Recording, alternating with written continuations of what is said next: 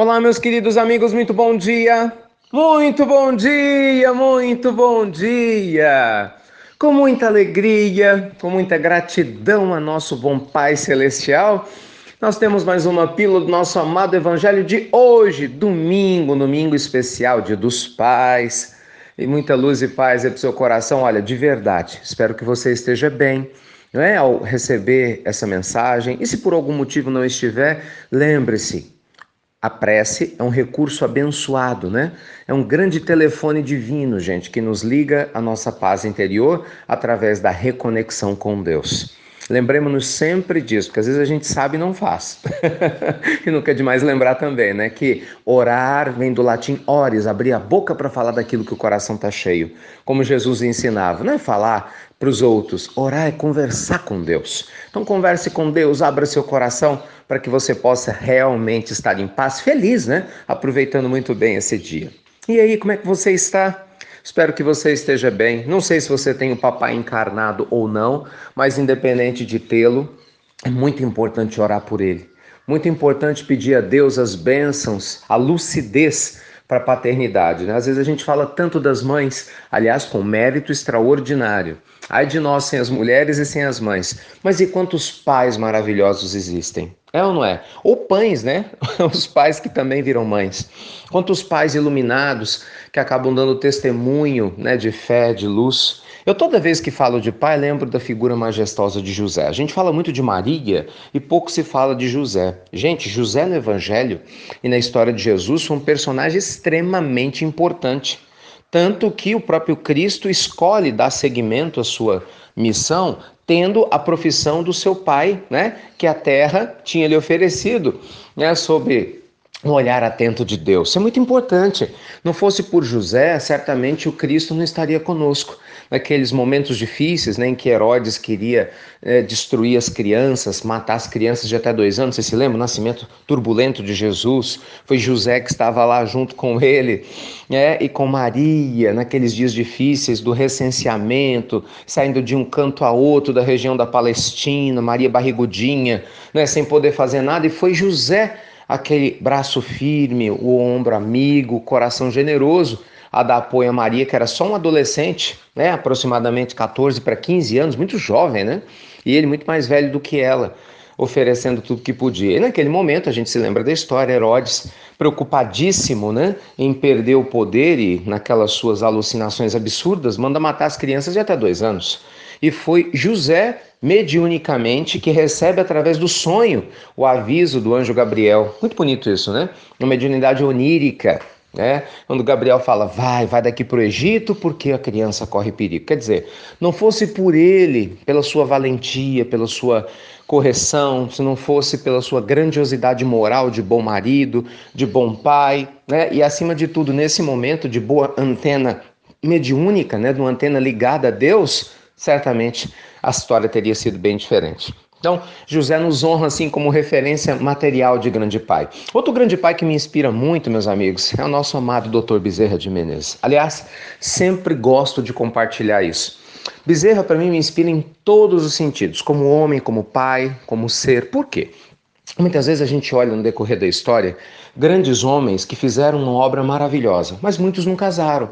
Não que isso seja um demérito, pelo contrário. Mas aquele que é casado, aquele que tem filhos, ou aquele que não casou, mas cuida de crianças, por exemplo, Divaldo Franco não casou biologicamente, mas teve quase mil filhos, né?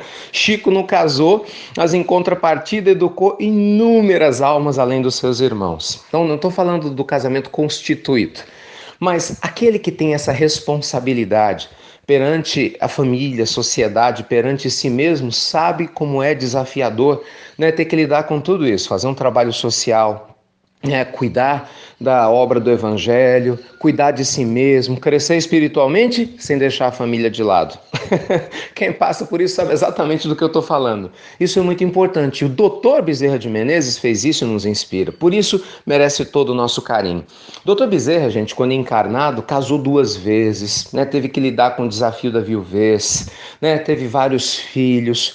Doutor Bezerra estudou muito, trabalhou demais, foi um homem probo, foi político, né? dando mostra que é possível lidar com a política de uma maneira digna, foi empresário, né, funcionário público, mostrando que é possível você ser um funcionário público com toda alegria, se dedicando de uma maneira intensa, que é possível ser empresário sem ser desumano. Então, assim, um exemplo, mas um exemplo de bondade, de homem probo, correto na terra.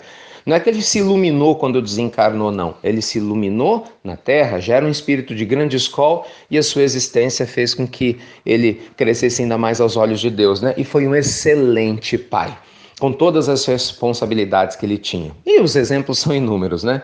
Então, que nesse dia dos pais, amigos queridos, possamos honrar os grandes pais.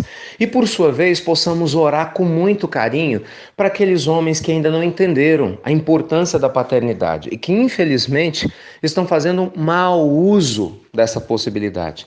Homens que abandonam suas mulheres, que viram as costas né, para suas crianças, pais que deveriam olhar suas crianças, mas só olham quando lhe interessam, né? Aí pais que têm um filho com cada mulher que sai. E aí vira as costas para os filhos, ignorando o crime espiritual que estão cometendo. Né? Porque cedo ou tarde essa irresponsabilidade vai lhes custar extremamente caro, porque nada acontece por acaso. Isso é muito sério, extremamente sério. Homens que obrigam suas mulheres ao aborto criminoso exatamente quando por algum motivo não lhes é prazerosa a ideia de ter que criar a criança que ele ajudou né, a trazer ao mundo ali naquele processo gestacional. Então, gente, vamos orar por essas pessoas. Eu falo isso com todo carinho, porque é muito interessante isso, né? Quem precisa talvez de mais oração exatamente aquele que está mais perdido. Do mesmo jeito que quem mais precisa beber água é quem está com sede, quem mais precisa comer é quem está com fome.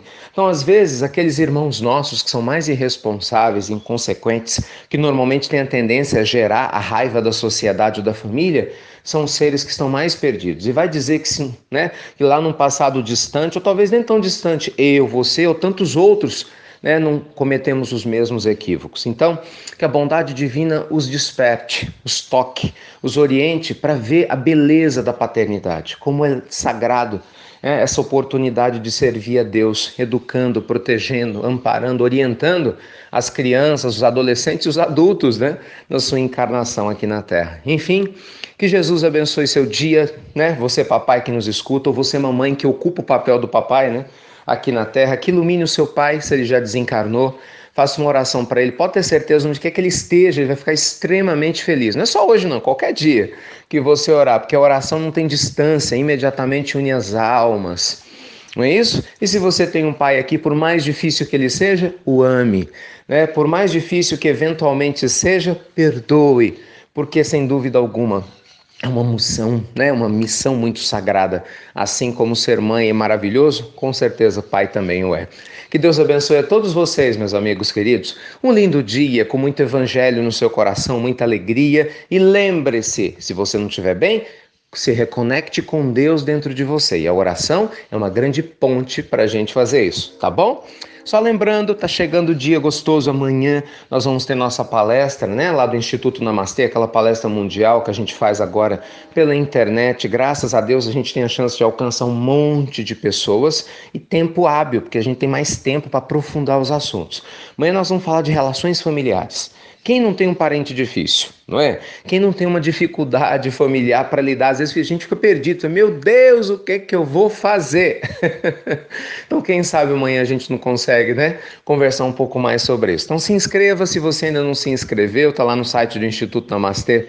Tem também o box para que você se inscreva para a palestra e amanhã, sem dúvida alguma, estaremos juntos, né, às 8 horas da noite, amanhã, segunda-feira. Tá bom? Que Deus te abençoe, te inspire, ilumine. Muito obrigado a você que recebe as pílulas do nosso amado Evangelho e as compartilha com todo mundo aí ao seu redor. Que Deus te abençoe sempre por essa generosidade, tá bem? Fiquem com Deus, feliz Dia dos Pais a todos e você já sabe, até breve, até muito, muito breve.